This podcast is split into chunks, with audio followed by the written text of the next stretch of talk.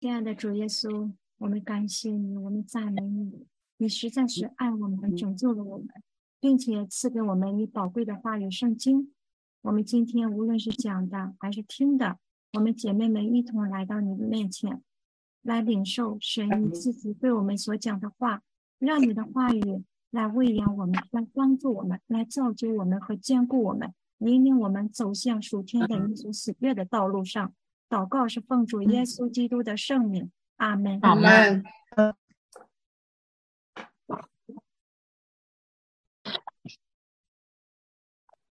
好，我们来看今天呢，我们查考彼得前书的第五章。第五章呢，分为了四个段落。第一个段落呢，是彼得对长老们的劝勉。那么第二个段落呢，就是对信徒的劝勉。而第三部分就是教导我们要抵挡魔鬼，最后是问安。我们来看第一个段落，是一到四节，彼得对长老们的劝勉。长老是指教会的属灵领袖，在这里它是可以包括长老、牧师和监督。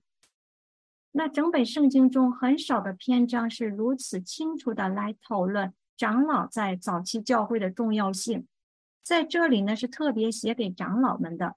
第一节的第一个字其实就是长老们。那长老是当时教会的负责人，在基督教出现以前，犹太人的社群里边，长老是扮演着一个非常重要而且是受人尊敬的角色。犹太人他们是有工会的，在工会中，大部分的成员都是长老，他们经常与大祭司。文士、法利赛人首领们是相提并论。那么回到教会里边，我们知道保罗他到各处来传福音，所到之处呢，就有许多人信了耶稣，教会就建立起来。于是是案立了长老，继续牧养教会。我们知道长老、牧师他们不是世界上的官职，他们没有世界上什么权利，而教会唯一的主宰就是基督。基督是教会的头，教会是基督的身体。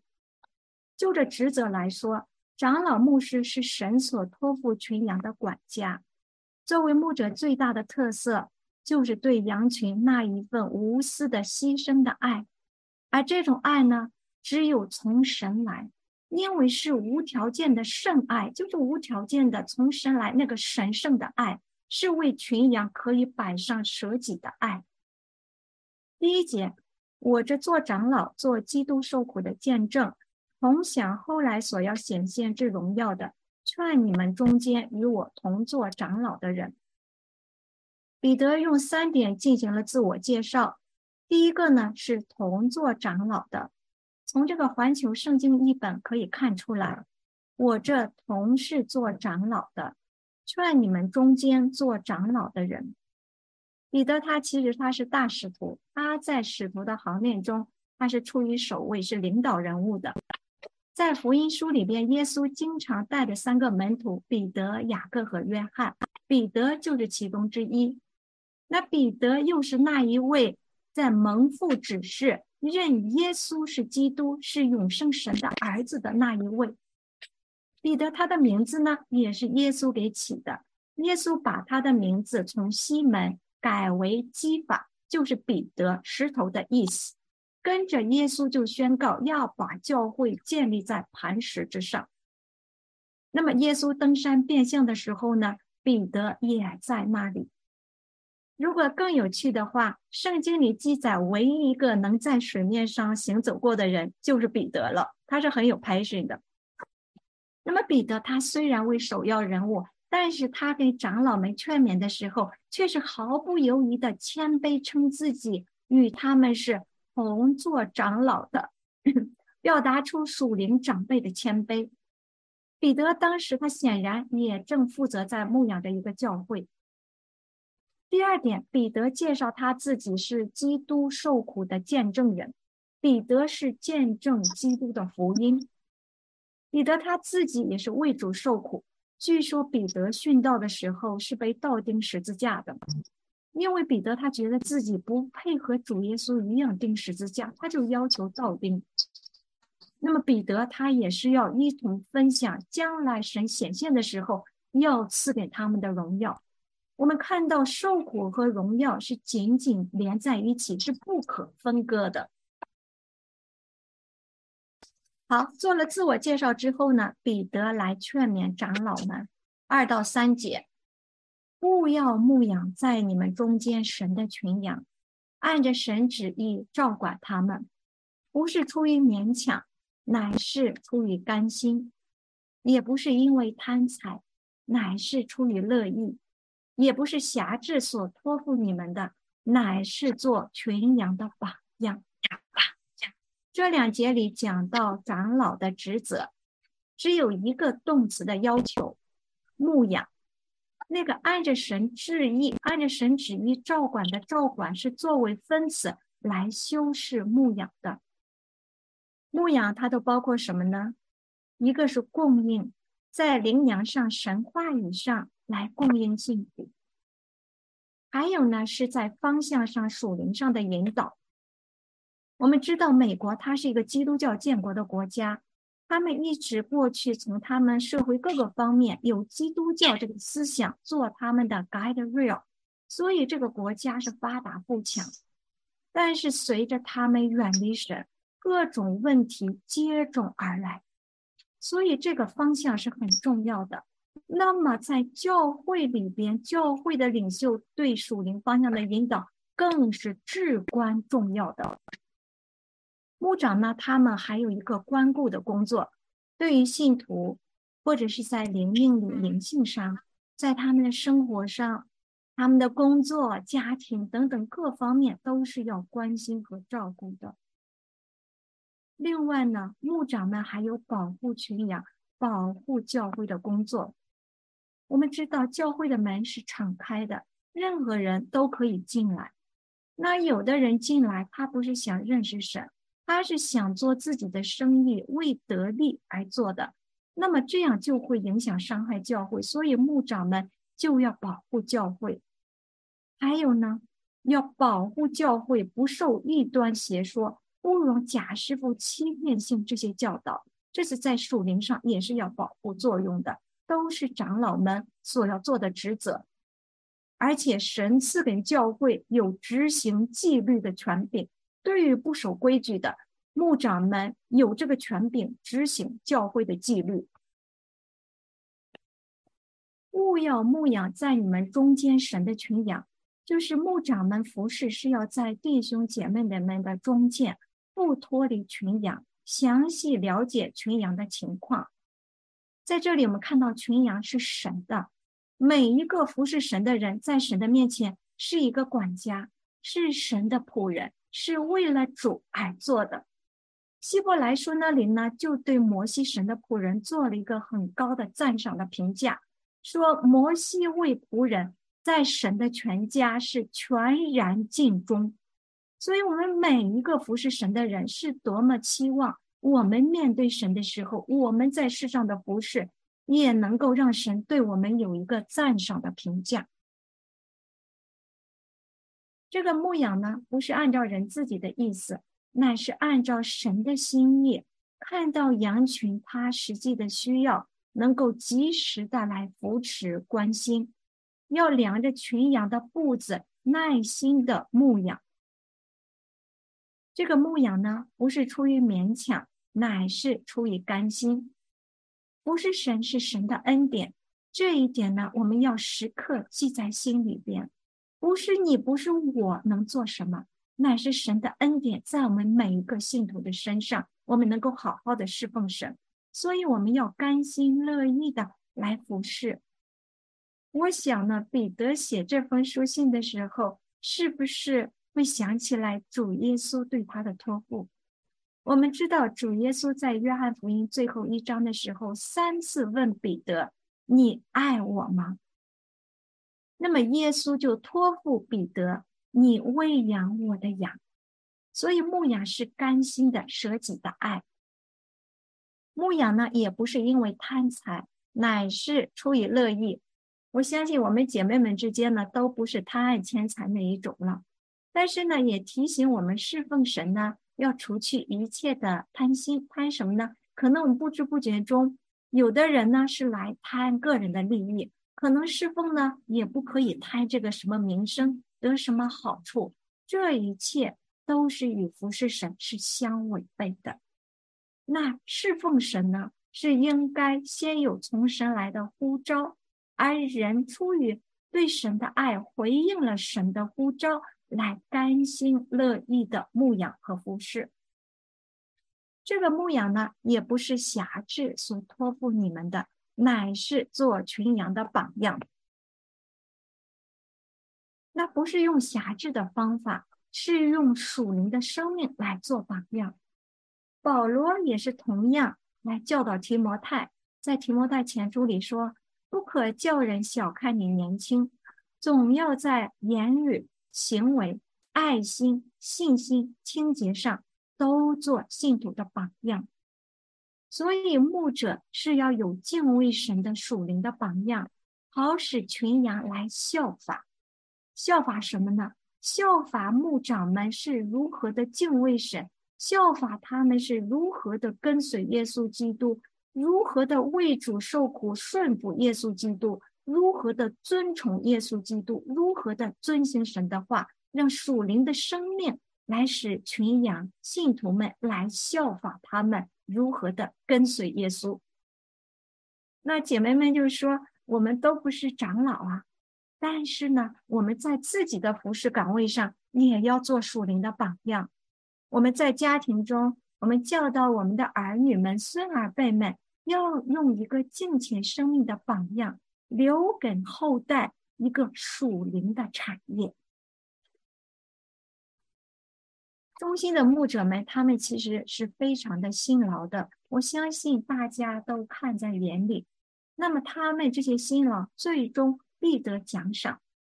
第四节，到了牧长显现的时候。你们必得那永不衰残的荣耀冠冕。这里的牧长呢，就是 Chief Shepherd，他是大牧者，就是我们的主耶稣基督。等到耶稣基督再来显现的时候，忠心事主的仆人们，他们必得那永不衰残的荣耀冠冕。牧长们侍奉，他们是很辛劳的，把自己献上为主所用。他们是有很多的劳苦和重担的，他们背的十字架不一定是我们能够晓得的。他们这一切的辛劳，主再来的时候是必得荣耀的冠冕，这个冠冕而且是永不衰残的，并且他们要同享基督的荣耀。我们来到第二部分，彼得就接着对信徒们的劝勉。第五节，你们年幼的也要顺服年长的，年幼的要顺服尊敬年长的，我们大家都明白，这也当然是我们应该做的。那在这里面呢，是指信徒们要顺服长老。在希伯来书里就说，你们要依从那些引导你们的，且要顺服，因他们为你们的灵魂时刻警醒，好像那将来交账的人。你们要是他们交的时候有快乐，不致忧愁；若忧愁，就与你们无益了。我们要顺服牧长，因为他们是在为我们的灵魂时刻警醒着。不管我们知不知道，一个忠心侍奉主的仆人，他是在为群羊时刻警醒的。不仅是牧长，在教会多年呢，我看到教会里许多忠心的童工。也是很忠心，我就曾经认识一个组长，他每天早上一醒来，第一件事就是为小组祷告，他在为服侍的小组警醒。那么牧长们更是为我们来殷勤在警醒着的，所以，我们作为信徒又要做一个敬虔的好信徒，我们不要事事 take for granted，因为牧长们都很好，他们谦卑谦让。那我们不要觉得他们对我们这一切关爱都是理所当然的，我们在生命里也要成熟，而要用感恩的心来顺服神所设立的牧长。接下来要彼此顺服，就是你们众人也都要以谦卑束腰，彼此顺服啊，弟兄姐妹之间，众人都要彼此的顺服。束腰是什么意思呢？我们马上可以想象得到，就是代表预备好，随时准备行动。我们时时呢要保持一颗谦卑的心，愿意听从弟兄姐妹从别人那里神所感动他们，对我们有好的指引和带领，彼此的顺服。因为神阻挡骄傲的人，赐恩给谦卑的人。骄傲，我们可不要小看，它是一个很顽固的罪呢。当人不在基督里的时候呢，骄傲就会不时的以各种的形式冒出来。如果我们警醒、小心分辨的话，就发现真的是这样子的。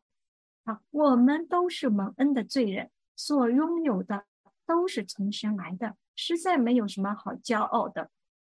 在哥林多前书里说：“使你与人不同的是谁呢？你有什么不是领受的呢？若是领受的，为何自夸，仿佛不是领受的呢？”所以我自己个人也是非常有这个感受的。所以今天时间关系，我就不多分享了。我们就知道我们要做一个谦卑的人啊，在神面前领受的，要好好的来侍奉神。好，第六节，所以你们要自卑。不在神大能的手下，这里的自卑不是说性格上的自卑，是指在属灵生命上一个谦卑的品格。不在神大能的手下，这个道理我们基督徒都明白，要顺服，对不对？可是真要顺服，容易不容易呢？啊，真没那么容易的。人的罪性呢，就是想自我中心啊，我们就是想自我掌控。我们就想靠自己把人生都摆平了，哎，就是不想服啊，服不下去。那这里面却教导我们要顺服，顺服实在是神给我们指了一条生命的路。耶稣说呢：“你们要进窄门，走小路，因为引到灭亡那门是宽的，路是大的，进去的人也多；而引到永生呢，那个门是窄的，路是小的。”找着的人也少。施洗约翰说：“天国是努力进去的。”为什么这样说呢？因为这个世界上的路啊，它虽然宽，但只不过是我们已经习惯于这个罪性世界里的一个属世的路，它不能给人生命。我们在这个罪的世界里已经习惯了，人就在忙忙碌碌中、奔忙中走向了灭亡。而神的路却是生命的路，在这个罪的世界里面，耶稣基督给我们预备了这一条生命的路。当我们来信靠耶稣基督，顺服神，看着是窄门是小路，可是当我们顺真理而行的时候，我们走进去的是神给我们那个真实的属灵的国度，在神的国里边是自由，是宽广，是丰盛，是生命。所以，亲爱的姐妹们，我们要常常的在灵里面提醒，不要被这个世界五花八门蒙蔽了我们的眼睛，而是要顺服神。我们常常说顺服就蒙福，对不对？所以我们要顺服神，服在神大能的手下。到了时候，他必叫你们升高。当时的信徒们，他们是遭受的逼迫是很严酷的，都是有生命的危险的。那么在这个过程中，各方面的压力从各个层面都会向人压过来。你说人心里会不会忧愁啊？作为一个自然人，会的，人会有忧愁的。在第七节告诉我们：你们要将一切的忧虑卸给神，因为他顾念你们。神他是大能的，他是我们的神，他是我们的天父，他关不关心我们呢？他关心我们，他顾念我们，他比我们地上肉身的父母还关心我们。我们所经历的每一个难处，每一个痛苦，神都在关心挂念着我们，甚至我们的头发，神都数过了。所以，如果我们专心的信靠他，他来倚靠他，神就必为我们成就，而且要赐给我们数天的平安和喜乐。那经文我就不一一读了，放在 slide 上。就是诗篇里说呢，当将你的事交托耶和华，并倚靠他，他就必成全。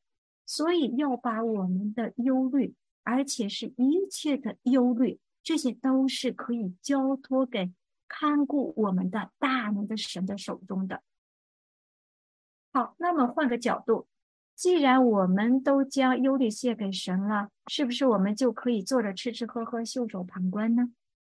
不是的，我们看下一个段落，要抵挡魔鬼。第八节，勿要谨守警醒。因为你们的仇敌魔鬼如同嚎叫的狮子，遍地游行，寻找可吞吃的人。姐妹们，你们读了这节经文，你首要的印象是什么呢？啊，就是一个嚎叫的狮子，魔鬼就像嚎叫的狮子，好像要来吞噬人。那我们怎么办呢？是要谨守警醒。谨守就是要保持一个灵里边很清醒的头脑。而警醒呢，就是要注意四周围发生的事情。我们作为基督徒呢，要靠着圣灵有属灵里的敏锐，时刻留意周围的事情。警醒呢，说起来容易，做起来还真的难呢。这个彼得呢，他深深的体会到警醒的不容易。耶稣上十字架之前，是到克西马尼园祷告，祷告的时候，汗珠。就如大雪点滴下来，门徒本该与主一同警醒，彼得也在那里，却因为忧愁加上困倦睡着了。所以这是自然人的反应，但是这个也给我们提醒，在忧愁中、困倦的时候，不要忽略了祷告。这几年的疫情，大家大部分时间都在家里，也不知道我们亲爱的姐妹们。你都经历了什么？但是我们需要从神支取力量来祷告。当教会有破口的时候，我们也不是袖手旁观，而是要尽我们每个信徒祷告的责任，爱我们属灵的家，为教会祷告。因为教会是耶稣基督用他的宝血买赎回来的。同时呢，我们要。靠着信心，充满着信心来为基督而生活。好，我们回到这个经文的里边，魔鬼他遍地游行，寻找一切的机会吞吃基督徒。魔鬼就是想使这些信徒们跌倒，来怀疑神，不相信神，不走神的路。所以我们要防备他，不要留破口。我们看这里呢，形容这个魔鬼。就像吼叫的狮子，随时想要把人撕裂。所以，我们看到这么凶猛是什么呢？我们看到魔鬼对于一个信主的人存着何等的恶意。那我们为什么要警醒防备呢？因为魔鬼的凶猛呢，不一定以一副狰狞的面目出现，他也可能借着环境一步一步的把人慢慢拉得远离神。而且魔鬼是很狡诈的，他对于基督徒的试探，他甚至会利用美好属灵的事物，在人不经意的时候就使人跌倒。那尤其是多年的基督徒，要靠着圣灵的敏锐度来识破魔鬼的诡计，来灵里边能够看得清楚、看得明白。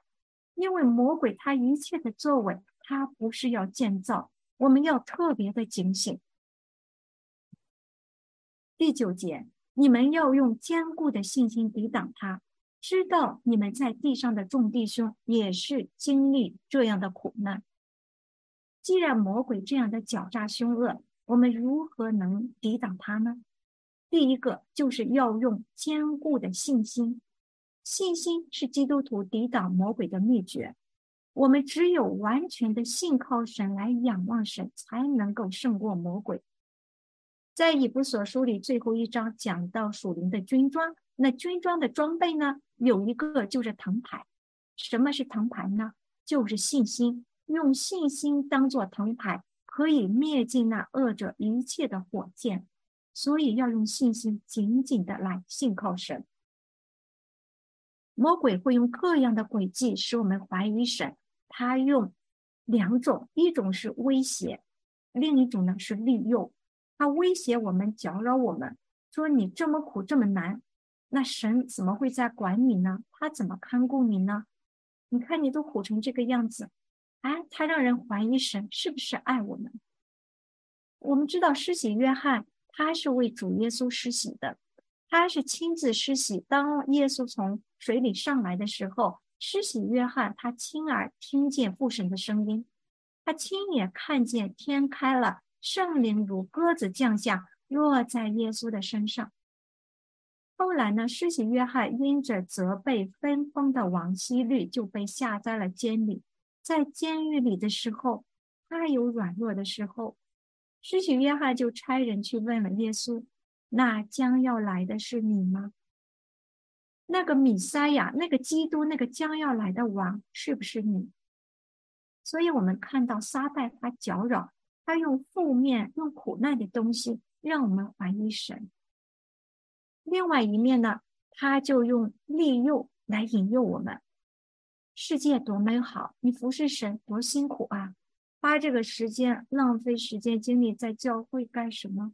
你还是做你的专业，收入也挺高的啊！你家里不生活好很多吗？你就不要侍奉神了，又辛苦又受累受气，你看你有什么好处？魔鬼试探主耶稣的时候，就说：“你若服不办我，你看呐，这外国的荣华我都给你。”耶稣却斥责他说：“撒旦，退去吧！因为经上记着说，当拜主你的神，单要侍奉他。所以我们要奉主的名，斥退魔鬼撒旦各样的试探和诡计。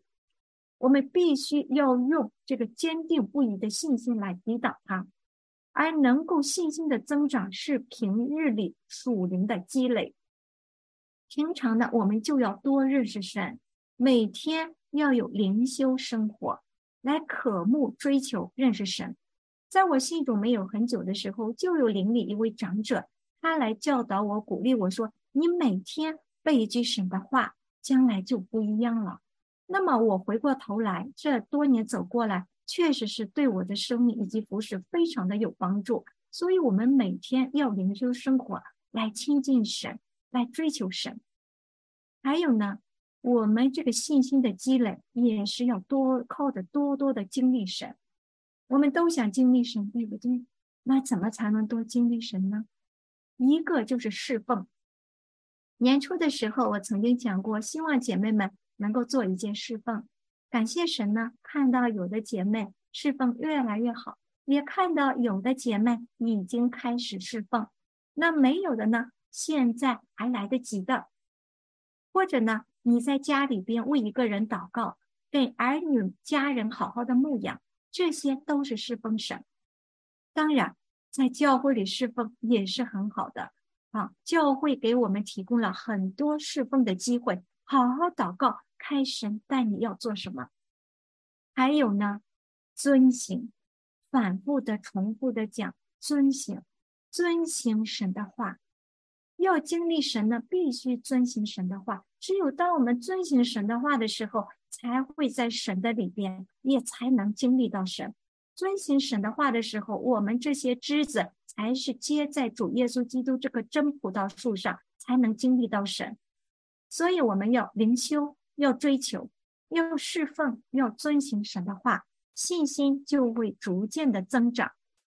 所以，当有突然起来的苦难的时候，你能用信心的眼睛靠着主，能够坚固得住。那我们想想，基督徒的信心，你我的信心，现在我们能看得见吗？不仅我们在 Zoom 上，就是我们 In Person 信心，我们也看不见，但是这个信心却是实在的。我们信的是神，这个信心使我们能够如铜墙铁壁一样，是魔鬼他猛烈的攻击就变得徒劳无功。魔鬼的攻击搅扰，就像风前的碎锦被风来吹散。那么，再一个帮助我们抵挡魔鬼的，就是弟兄姐妹们的给我们的勉励。彼得在这里特别指出，世上弟兄姐妹也是经历同样的挑战。他们既然可以靠坚定的信心抵挡魔鬼，对我们是鼓励，我们也照样可以。所以在我们受苦的时候，遇到难处的时候，不要自怜自叹，怎么就我遇上这样的事呢？其实要知道，有许多忠心敬虔跟随主的弟兄姐妹，他们也经历苦难，在属灵的路上不孤单。事实上，是有许多的见证人，不管是你读圣经里边，或者说历代的圣徒，我们可以读一些属灵人他们的传记，还是今日的圣徒。我们知道的、看得见的、不知道的，都如同云彩在围绕着我们。要用信心抵挡魔鬼的攻击和各种各样的试探，知道在地上有弟兄姐妹都在走这一条天路。读一读约翰本人他的天路历程，挺有帮助的。下面呢，经过苦难之后，神必然成全。第十节。那次诸般恩典的神，曾在基督里招你们，得享他永远的荣耀。等你们再受苦难之后，必要亲自成全你们，兼顾你们，赐力量给你们。彼得在这里指出，苦难和磨练，它不是白的。虽然受苦，但是神在他恩典之中托住我们，带领我们，而我们作为信徒，必须要坚持到底。来靠着神恒忍到底，神会使那些为主受苦的人得享他永远的荣耀。而且神看到这里呢，是要亲自，他亲自来成全、来兼顾、赐力量、来建立信徒。原来这是有四个词的，所以我把英文的这个 version 也放在这里边，就是成全、兼顾、赐力量和建立信徒。所以在苦难中，我们看到神不是把我们撇弃成孤儿，他不仅要来成全帮助我们，而且他要亲自来做这些事情。第一个呢，成全我们就是使我们得到完全。这个成全，它原来的意思是恢复、修补，是成全的意思。这个字呢，通常就表示把剥断了的东西接起来。在马可福音第一章那里呢。约翰呼召了两个门徒，就是西比潘的儿子雅各和约翰。耶稣呼召他们的时候，当时他们正在补网。补网的“补”就是这个字“成全”，有弥补缺口、修补的意思。你的前书我们今天就要查完了，总共五章。那么有不少的主题词都是很醒目和重要的。最重要的一个主题呢，就是受苦中的盼望。我们来思想一下，我们查过的五章受苦给信徒带来什么益处呢？第一个是试验信徒的信心，受苦呢使信徒的信心经过试验，经过试验怎么样呢？姐妹们，就比那比火试验仍然能坏的金子更显宝贵。第二个呢，受苦叫我们与罪断绝。受苦呢，使信徒就除去污秽和恶习。经文里说，那在肉身受过苦的，就已经与罪断绝了。那么这两个分别是阮师母和红叶师母带我们所查考的。那么在这里呢，第五、第十节，五章第十节说，将来还要享受神永远的荣耀。受苦是使信徒得享神永远的荣耀。我们前面也提过。这个十字架和荣耀是紧紧的在一起的，要有荣耀就有十字架，所以我们要感恩神赐给我们十字架。信徒呢就要以谦卑还有坚定的信心来面对苦难，神会用他完全的恩典使信徒走向完全，得享荣耀。那么神对于他所建立的、他所买赎回来的教会也是这样来做洁净带领的工作。使教会成为一个荣耀他的教会。第二个呢，是受苦中神坚固，使在受苦中的信徒站立的稳，不会跌倒。坚固的意思就是使之如花岗岩一般的坚硬。我们姐妹们中间应该很多人都去过 Yosemite，对不对？那里呢有一个很有名的 Half Dome。那个 Half Dome 呢，就好像切开的大岩石高耸在那里。那个 Half Dome 呢，就是花岗岩的一种，花岗岩是非常的坚硬的。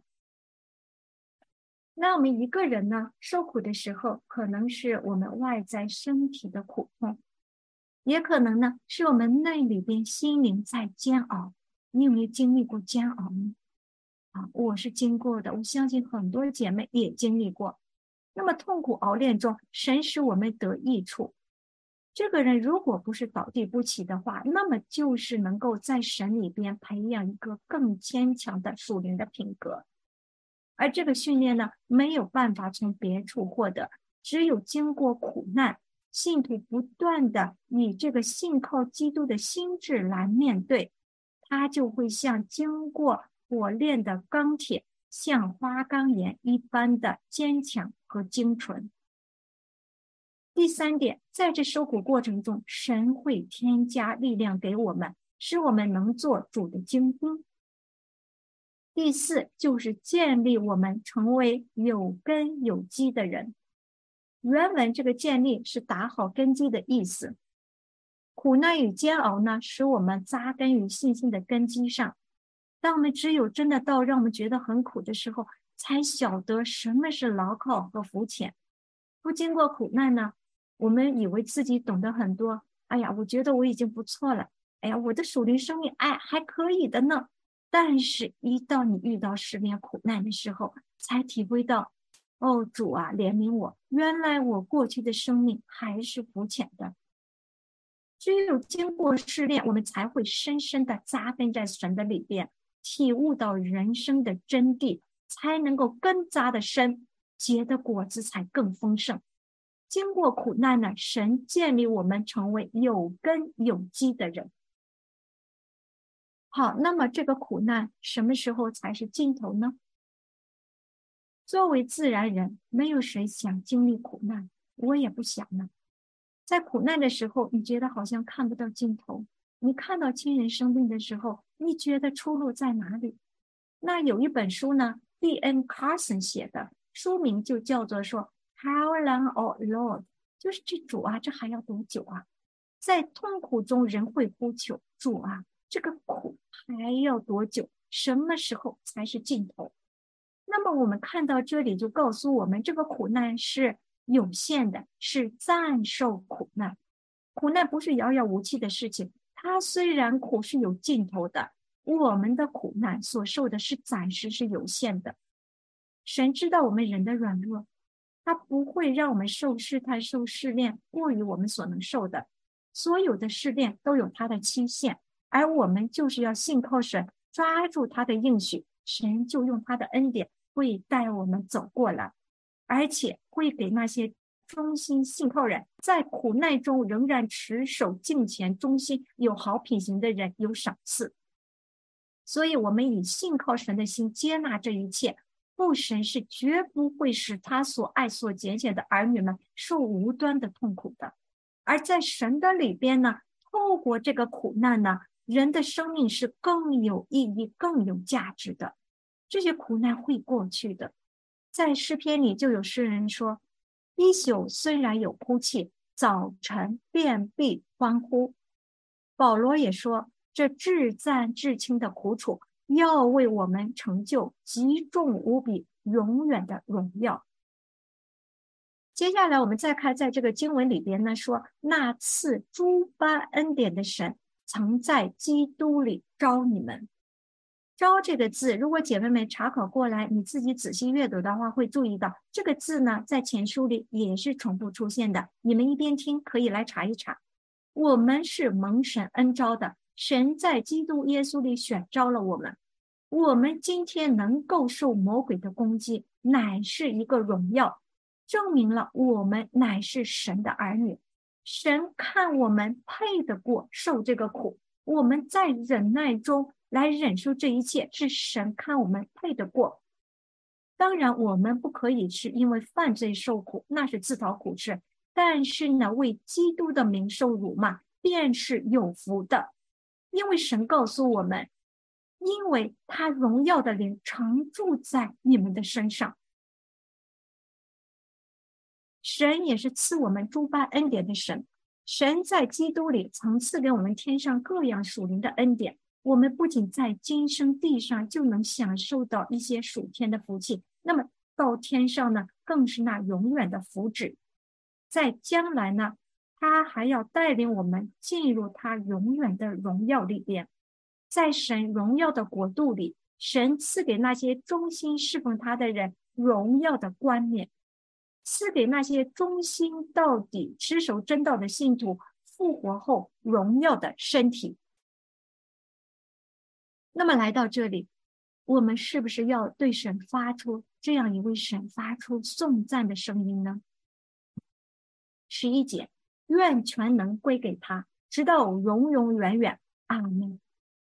这一位神，他把我们从最终呼召出来，拣选我们，洁净我们，又赐诸般的恩典给我们。我们在世上是有苦难，可是在这有限的苦难里边，他亲自的来成全我们。兼顾我们，赐力量给我们，有根有基的建立我们，并且使我们将来在永恒里，在他的荣耀上有份。所以，我们必须来称颂神，愿全能都归给我们的荣耀的神，直到永永远远。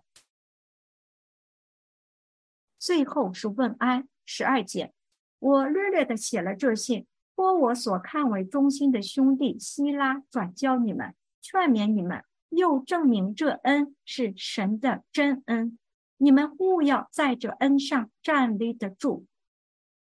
从这一节的经文里，我们看到彼得写这封信的目的：一个，他就是要劝勉信徒；第二个呢，要证实所传给他们的是神真正的恩典。这些信徒们面临着苦难，他们在诸般的苦难中，彼得劝勉他们勿要在。恩典上站立稳固，因为这个恩是神的真恩啊！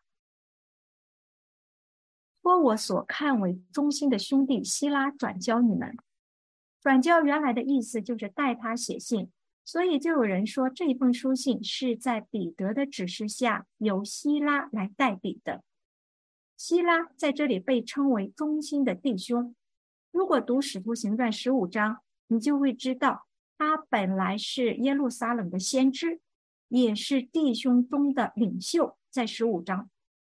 那么第一次耶路撒冷大会，大会的决议呢，就是派保罗和希拉一起送到安提阿教会。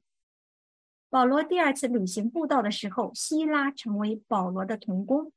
在以后的第三次旅行步道，希拉一直跟随着保罗来做保罗的童工。我们读过保罗的书信，像《帖撒罗尼迦前书》《后书》。那么在书信的开头，保罗说他是和希拉提摩太一起写的。希拉他是一位经过长时间侍奉考验、一个忠心的童工，他有美好的灵性，有美好的属灵的品格。还有一个呢，时间关系我就不讲了，大家可以去想哈，就是在一个监狱里半夜歌声赞美神的那一位。大家自己去查考。好，我们最后的两节问安十三节，在巴比伦与你们同盟拣选的教会问你们安。这个巴比伦呢，可能就是罗马的，就是罗马的代号。这个意思就是说，在罗马与你们同盟拣选的姊妹教会问你们安。彼得说：“我儿子马可，就是说马可是彼得属灵的儿子。”马可呢，他是初期教会的一个信徒。那么有人说，从圣经里猜测呢，耶稣升天之后呢，门徒从橄榄山回到耶路撒冷，他们就聚集在一间楼房里，在那里祷告。那这个房子可能就是在就是马可的家里边。那么在保罗第一次旅行宣教的时候，马可是做保罗的帮手的。那圣经没讲什么原因，马可他中途离开了。也就因着这次离开，保罗不愿意再带他一起宣教，但是巴拿巴却要带他。巴拿巴他是马可的表哥，于是他们走了别的路去宣教。那么后来马可他悔改，他的生命也改变了，他成为彼得的跟随者，写了马可福音。保罗后来也称赞他是与神的国一起做工的，是使保罗心里得安慰的。在传道的事上与保罗有益。那么这些呢，大家可以自己去查考，在各罗西书、分利门以及提摩太后书里边。我们看到这两位呢，希拉和马可，他们呢，他们不一样。希拉呢是一直跟随主到底，长久的经过考验，是恩上加恩，有美好的属灵品格和侍奉的忠心好童工。他是我们快跑跟随主的榜样。那马可呢，他有过软弱，但是他再度起来跟随主，仍不失神的恩，写下了马可福音。所以，对我们有过软弱的信徒，也是安慰和鼓励。十四节，你们要用爱心彼此亲嘴问安，愿平安归于你们凡在基督里的人。我们弟兄姐妹要相亲相爱啊，彼此问安。我们解经的时候要了解文化背景。今天我们不会用亲嘴问安，啊，我们可以用握手的方式，甚至我们只要用一个微笑。都可以是问安，一个表情都可以。那姐妹们更是紧密，可以胳膊挎胳膊呀，很多的问安。但是主最重要的是我们从心里发出来的那个从生来真实的爱心，这样来问安。愿平安归于你们凡在基督里的人。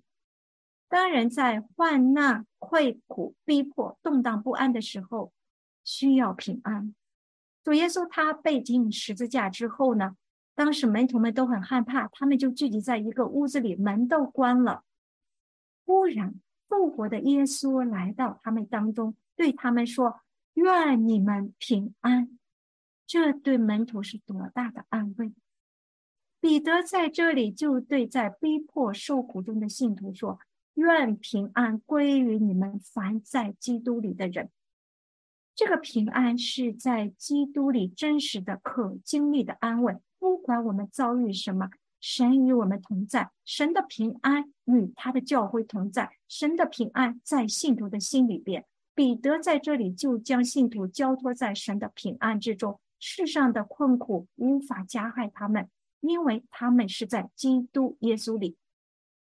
好，这就是我们今天所查考的第五章四个段落，对长老们的劝勉，对信徒的劝勉，要抵挡魔鬼，最后的问安。